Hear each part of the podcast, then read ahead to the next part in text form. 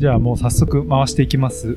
あよろしいですか？こういう仕組みなんですね。はいもう完全お任せでいつもね、申し訳ないと思いながら、はい。よろしくお願いします。はい、よろしくお願いします。あの、メール、iPhone のメールの、あの、まだ未読メールが453件って表示されてるけど大丈夫？あの人の iPhone を覗き見ないでください。はい、すいませんはいでした。ちょっとね、これはちょっとこの iPhone にカンペを入れているんですが、あはなぜかというと、今日はかなりイレギュラーな状況でのお収録となっております。そうですね。あの、ここまで、えー3ステージ。だからまあもう4、これ、これが5回目か、になるのかな？これまで4回は、えーまあ、レースが終わって、そのままプレスセンターで、まだフレッシュなうちにというか、そうですね、フィニッシュ後うんに割とね、2時間以内に、はいえー収録したんですけども、今回は、えーまあちょっとね、あの、喧騒が聞こえるかもしれません。そして、えー扉をね、ガラスを隔てた向こう側が、まあなんとレストランになっていまして、えーそのレストランのお客さんの視線がちょっと冷たい視線が痛い状況でお送りしておりますが、なんとしかも我々は、えー注文待ち中ということで、まあ、注文はしたけど、まあ、えーご飯が来るのを待ってるという状況ですね。はい。えー第4ステージが終わり、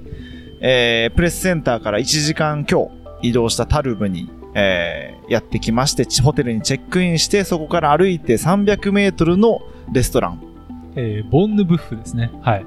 まあ、タルブっていう街なんですけども、えーまあ、ホテルのレストランで食べてもよかったんやけどね。まあ、せっかくなんで、ちょっと地元っぽいものということで、まあ、Google マップで調べて、えー確か、ルカは、まあ、ご飯にとにかくうるさいんで、はい。イタリア人ですねえーしっかりと Google マップだけじゃなくていろんな調べ物をしてここを見つけて ああ歩いていけるやんってことで歩いてきて注文したものの周りにツードフランス関係者がいっぱいはい。ということでツールね。需要はいがこのレストランにも、ね、訪れているということで、えー他の方たちもなかなかお皿が来ていない状況なので、急遽はい。録音しちゃおうぜということで。そうですね。かなり早めに来たと思われる人たちをまだ前菜を食べてるっていう状況なのでえーちょっとこれは30分ぐらいちょうどポッドキャストのね長さかなね。長さぐらい待つんじゃないかなはいということで、初めてですね、このパターン。あの、テーブルの上にビールがある。はい、すいません。ちょっとビールをね、あの、飲みながらという形でご容赦いただきたいんですが、まあ、時刻はこちらは9時半ですね、もうすでに。なので、そうですね。まあ、まだ明るいんですけど、うん今ちょうど太陽が沈む頃かな。はいレストランのちょうど外側ですね、にいて、まあ、外気の中でやってるんですが、非常に気持ちいい、えー気温になっているという形になっています。えーまあ、9時半、いつもはね、8時くらいには収録終わってたので、ちょっと遅いなっていうところで、今日はね、遅くなるの分かってたんで、ホテルでやるかななんて話してたんですが、ね。ホテルを飛び越えて、レストランの脇という、ちょっとない、えーこれでもご飯を終えてから収録ってなったら、おそらく10時半とかはいそう11時近くなるかもしれない。まあ、去年はそんな感じだったかもしれないけどね。そうですね。うん。ただまあちょっと今日は、あのーこの感じでやっていくと、もしかすると朝のね、日本時間の朝に間に合わないかなという気もしましたので、急遽、急遽はい、やらせていただくさっきね、足早にささっと、えー ホテルまで軽快に帰り、はい、ちょっと走りました。はい おということで。はい、えーやっていきたいと思いますが、えー今日は第4ステージが終わったところです。えーダックスからあーノガロの街までの平坦ステージだったんですが、まあ今日ね、ちょっとその、そもそも収録遅い理由の一つが、展開が非常に今日も遅かった。でしたね。まあ、あの、今大会最初の100%フランスステージうんということで、もうスペイン、バスク、さようならっていうのがね、かなり寂しかったし、はいもう会う人会う人、いやー、バスク良かったねっていう挨拶ばっかりでしたね、うんスタート地点では。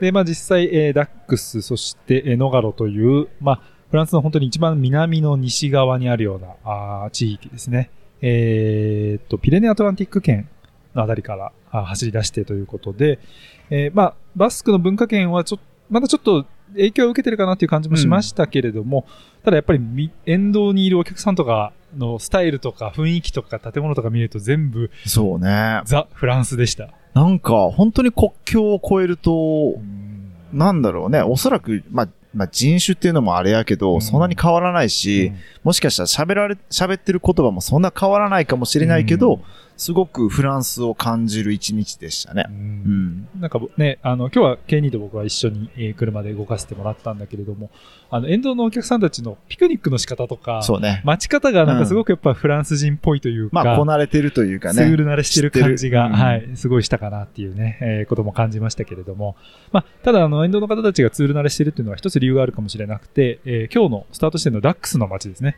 えーここが、えースタート地点にも、あの、いらしてたんですが、えーアンドレ・ダリガードというですね、もうフランスの名スプリンターですね。はい往年の名スプリンターはい。の、まあ、出身地、な隣町なんですけど、厳密には。ということで、まあ、かなりその偉大なチャンピオンをを称えるということで、えースタート地点にもいらしてたんですが、なんと御年94歳はい。ですね。えーいわゆる、まあ、1950年代に活躍されて、50年代、うん60年代に活躍されたスプリンターということで、ツールでは通算22勝はい。という、まあ、世界チャンピオンにも、ね、なっているという選手で、まあ、今も、あのー現在で、えースタート地点でちょっとこう、うんセレモニーなんかもね、されていたということで。はい。いやそういう、あの、まあ、うん失礼ながら全然知らなかったうん。ので、あのーまあ、スタート地点ですごく人だかりができていて、うその中に、まあ、おじいちゃんがいてて、うんもう明らかにこの人はなんか、元選手元選手もしくはなんか、すもう地元の、えー、なんていうの、有力な人みたいな、うんうん、人だったけど、まあ、その人だったなということで、でも97歳、94歳はい、4とは歳。思えないような、シャンとしてて。シャンとしててうんうん、まあ、まあ80歳ぐらいの人かなと思ってたんで、すごいなと思いましたね。で、まあ、それがもう本当にその、アンクティルの時代よりちょっと前くらいですかね。の、まあ、まさに生き字引き。はい。その頃の、まあ、ツール・ド・フランスを知っているというね、さらにこう、伝説に近かった頃の、まあ、うんツール・ド・フランスということになると思うんですが、はい。まあ、そんな方がいらして、で、えーフィニッシュ地点、えー今日ね、映像をご覧になった方は、あの、車のサーキット、えーの、えーノガロポールマニアックちょっとごめんなさい、名前忘れちゃったんですが、えーサーキットというところでノガロの街だったんですが、えーこちらもですね、えー偉大な、えーチャンピオン、うん。えールイス・オカーニャというスペインの選手なんですが、スペイン国籍なんですけど、えーと育ちがこの辺りのエリアだったということで、非常にフランスで親しまれた、うん。えーチャンピオンで、えーツール・ド・フランスも一勝、総合優勝してしたことがあるという選手ですね。えー1973年にツールで優勝したという、オカーニャンも育った町ということで、チャンピオンたちがあー育まれた町並みという形になるんですが、えー料理来るの待とうねなんて言ってたんですが、なんと、ガラス越しにに。そうね、あのー大人数のグループよりも先にちょっとね、え用意してくれたみたいで、お肉が来ました。はい。なので、ちょっとさ食べてからまた続きを、すいませんね。ということで、はい。一応何を頼んだかだけ変則的ですね。はい。ちょっと、えーお伝えしておくと、えっ、と、私たちはビュベット、あ牛ですね。バベット。牛肉、はいバベット。ビュベット、バベットか、バベットですね。えー牛肉、えーですね。で、えールカはアントルコット、はい肋骨のまあ牛リブ,、肉ですねリブですかね。はい。はい。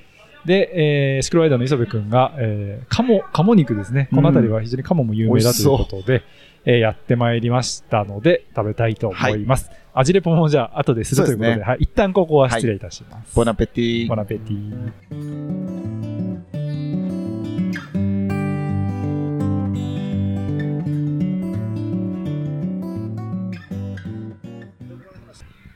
はい。えーっと、夜ご飯が今終わったところです。はい。美味しかったね。はい。大変、あの、舌鼓を、はい。えー打ちまして、大満足でございましたが、そうですね。はい。ただ、夜はとっぷりと更け始めておりまして、結局なんだかんだでもう10時40分はい。ということでね。なので、えっ、と、日本では5時40分なので、まあ、この後ね、えー大急ぎで朝にね、日本の朝に間に合えばという感じではあるんですが、アランベールデイリーツアーは、自転車ライターの小又ゆふたと、フォトグラファーの辻圭が2023年のツールドフランス現地からお届けしているポッドキャストプログラムです。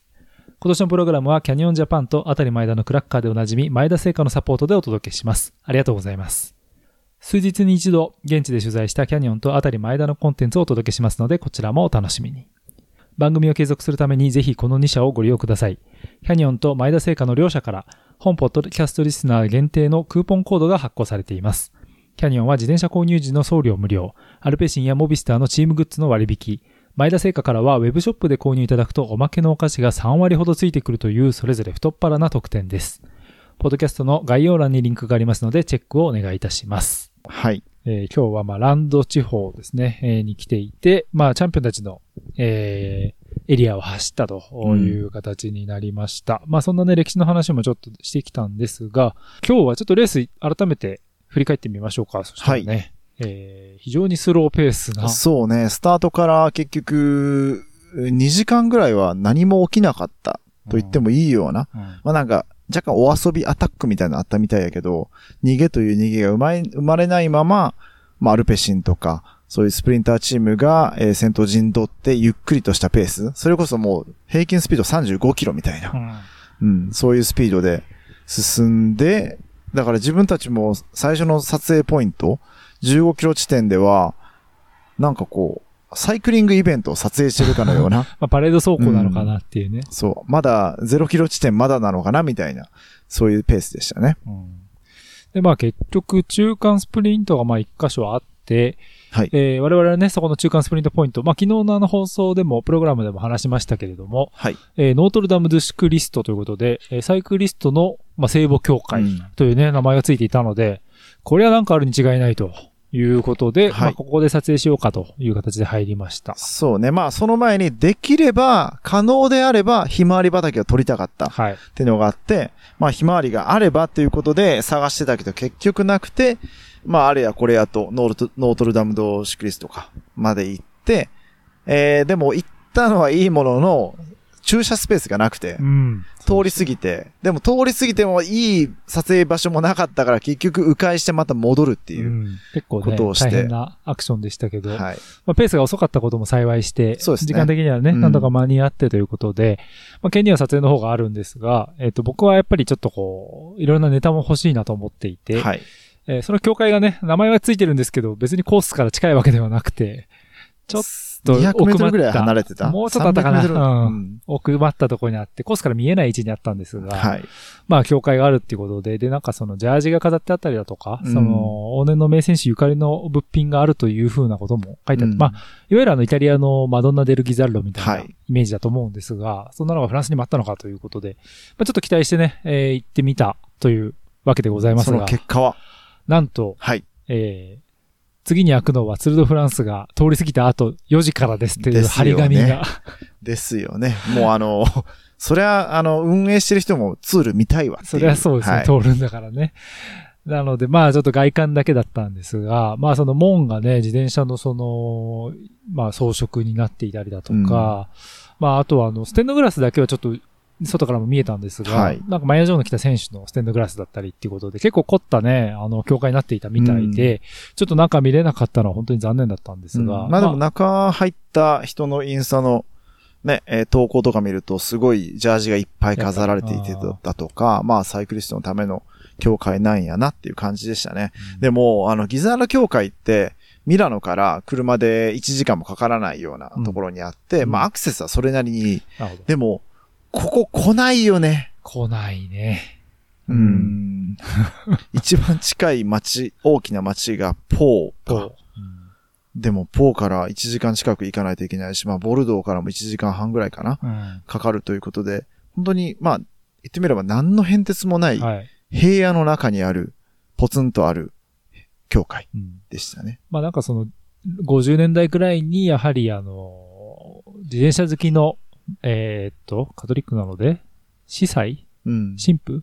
ごめんなさい、ちょっと定かじゃないんですが、の方がまあ、作った教会ということで、まあ比較的新しいというか、はい。まさにね、そんな感じなんですが、やっぱりその50年代の自転車、あの、この辺りのツール・ド・フランスというのはね、非常に、まあ人気があった、チャンピオンたちがいたって話もあったんですが、まあそういったところもあるのかなという気もおしますが、はい。ちょっと50年代の話をすると、えー、実は、あの、マユヴェールが今年70周年ということで、結構歴史あるんだなっていう感じなんですが、マユヴェールの色が変わってましたね。ね。まあ、去年までは、ちょっとまあ、黄緑というか、うん。ちょっと発色のいい、目立つ緑だったのが、今年は、なんて言えばいいのかなまあ、こ、深い。固形色でもない、ちょっとまた、うん。抹茶色でもない、なんて、あんまり、ち深い、緑濃いい緑？ょっとでもくすんだ感じの色味。うんそんなにね、あの、ギラギラしてない。はい。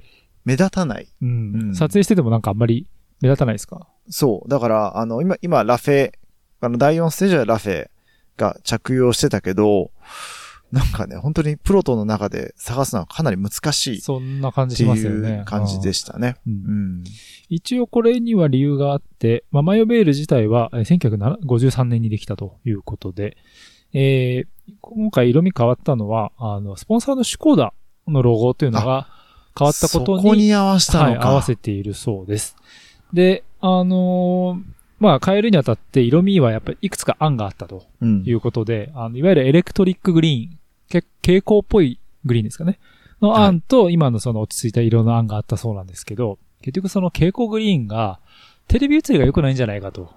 ちょっと目に良くないじゃないかっていう判断で最終的には落ち着いたものになると。で、ただやっぱりその見分けづらくなることは、そうね。みんな、あの、うん織り込み済みだそうです。うんだからまあ。もうしばらくして慣れてくれればいいねっていうような、あの、シコダ側からのコメントが出たな記事かなかもありました。慣れないね。でもね、あの、まあ、写真撮ってる側からしたら、目立たないっていうのは、うん。まあでも明日からはフィリフィリプセンがうん。着るということなのまであ、集団の中の位置的にね、そうねわかりやすくなるかなっていう気もしますが。うんはい。正直、ラフェをプロトンの中で探し出すのはかなり結構至難しかった。難の技うんですわね。はい確かにね。まあでもここまでね、よく、あの、ラフェもステージ優勝と、まあ、呼べるということで、まあ、見せ場も作ってくれましたという感じではあるんですが、まあそんなマイオベルの話なんかも、ちょっとこのあ50年代の話と絡めて、えーお届けもしたんですが、えー今日のステージはまあ今名前も出ましたフィリプセンがはい。2連勝。いや、まあ、フィリプセンももちろん強かったけど、やっぱなんといっても、昨日に続いてマチュー・ファンデルプール。そうなんですよね。彼のリードアウトがすごかったね。あの、うんまあ、フィニッシュ後に、あの、まあ、ツイッターを開いていると、あの、まあ、フランスにいるので、フランスのトレンドが出てくるんですよ。はい。まあ、ツールドフランス2023とかってトレンドは結構ずっとあるんですけど、フィニッシュ後ですね、あのフィリプセンじゃなくてマチュー・ファンデルプールっていう、あの、トレンドが上がってましたね。それくらいやっぱり印象的だった本当に彼のリードアウトがあれば、他のスプリンターたちもね、うん、また結果は全然違ってただろうし、まあもちろんフィリプセンは強い。それはま間違いないけど、まあやっぱマチューあってこその、うん、とこだと思いますね。今日も、だから結局、自分さっき話出てたノートルダム、うんその、そこに置かれてた中間スプリントでも、マチューからのフィリプセンでフィリプセンが先頭通過してたし、もうね、1日彼らは2回スプリントしてるということで、まあ、ちなみにあの、中間スプリントの横位置で撮った写真うん。をマチューが、まあ、リポストみたいなしたことによって、うん。大幅にあの、フォロワーが増えるという、はい、現象が、現象が起こっております。はい。なるほど。まあ、その影響力もね、さすがのものはあるかなとうんいう形ですが、まあ、ただ、一方でね、マチュー自身のステージ優勝はいつかなっていうのもちょっと待たれるところにもなってきたかなと。そうですね。まあ、あの、ちょっとまあ、明日の話になると、明日、明後日が、えー、まあ、明日、日本時間は今日か。はい。えー、第5ステージ、第6ステージが、まあ、ピレネー山脈うんのステージで、その次はまた平坦ステージ。なので、またフィリプセンだろうし、ってなると、なかなかマチュー自身が、こう、ブイブイ言わすうん。ステージが、それこそだ、まあ、でも第8ステージはいいかもしれないね。4級山岳2つ続いて、うんそこでアルペシンがペース上げて、絞って、うん。っていう、まあ、例えばミラノサンレモのようなうん。展開になれば、彼にいいだろうし、リモージュにフィニッシュするステージですね。はいはいってなったらまたもう第9ステージ、次また長級の山頂フィニッシュという、どんだけ登るねんというこのツール第1周ですね。そうですよね。そして我々結構、かあの、蚊にやられてますね、今ね。今めちゃくちゃ蚊の猛攻を受けていて、はいえー足が非常に そこかしこ痒くなってきていますが、なかなかタフな、えーあ収録になってますでもちゃんとあ、の、このベッドを確認した？シラミなかった？あまだ。見てないあ、ベッド、あの、自分のベッドはシラミなかったんで。なかったですか？ははいい。トコジラミも、えー、衣ジラミいませんでした。みんな気をつけてください。はい。フランスなのでね。はい。で、あの、まあ、マッチの話出たので、ちょっと、さらに付随する話でいくと、えー今日のレース中に、えーパリオリンピックのコースが発表されたようですね。えーっと、273キロで、獲得標高2800メートル。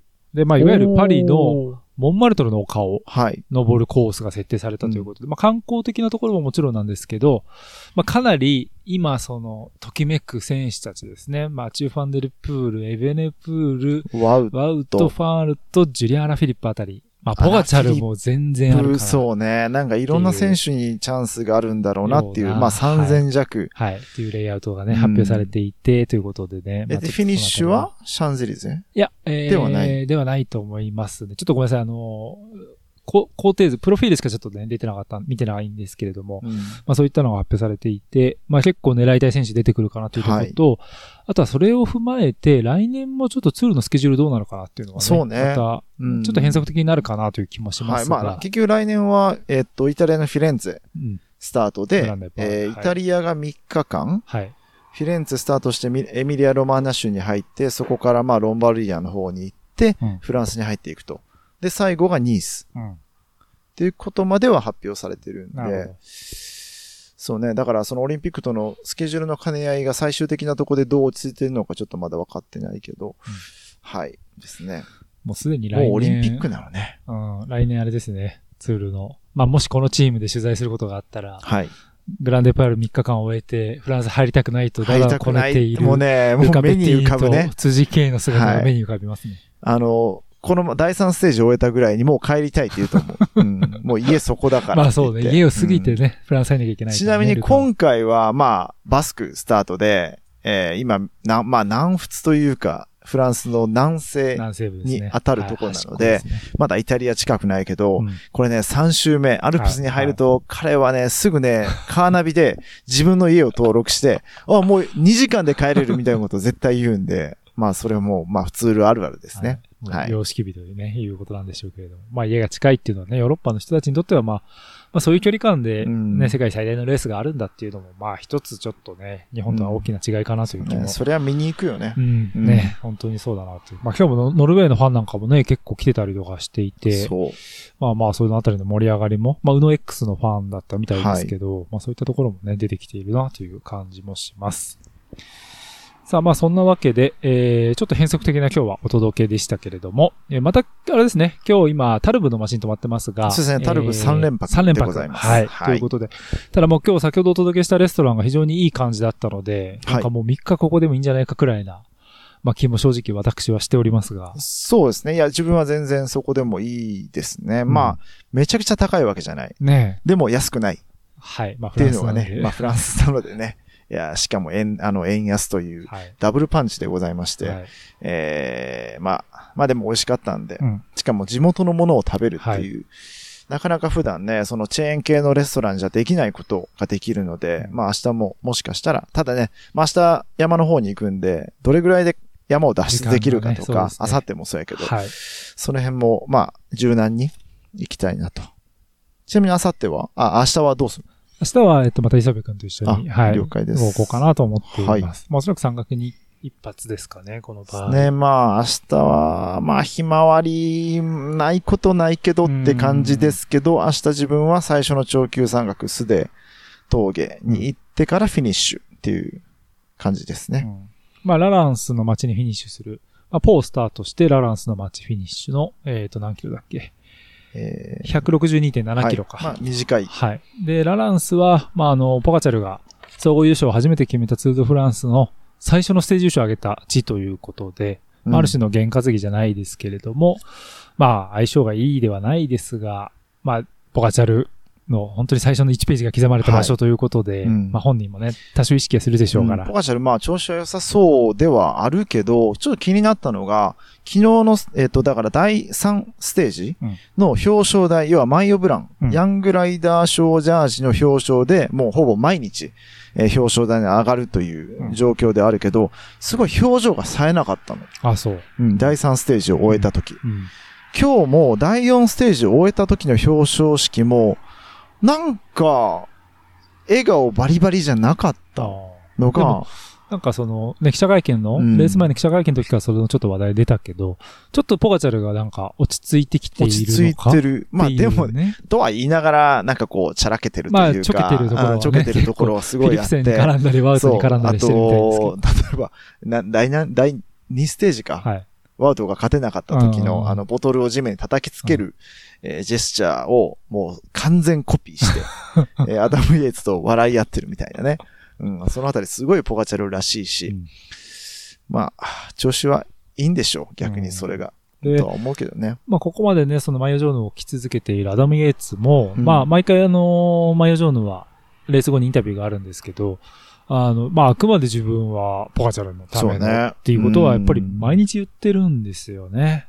で、まあ、その集団の中の、その位置取りとか見ても、やっぱりあくまでも、うん。えーポガチャルのために位置取りしてるっていうのはあるし、えーとはいえダブルエースとして、えー自分の総合のポジションは守るだろうし、うん、そのあたりはね、まあ、えープラン B うん。じゃないけど、そ,、うん、そういうのもあって、そういう兼ね合いで、えーあくまでもポガチャルをアシストしながら自分もいいポジションにいとくっていうのは、今の状況でしょうね。うんうん。まあ、第1ステージ、第2ステージと非常に厳しいコースは設定されたんですが、まあ、いわゆる長級山岳、あの、本格的な山岳ステージという意味では、明日の第5ステージはい。が初めてになってくるので、また一つね、総合争いの、おまあ、行方というのが見えてくるステージになるのかなと思いつつも、まだ第5ステージなのかいといそうう。いや、本当にね気もし。てしまうといういやだからことで。例年、例年というか、ここ何十年、ここ10年、20年ってやっぱり、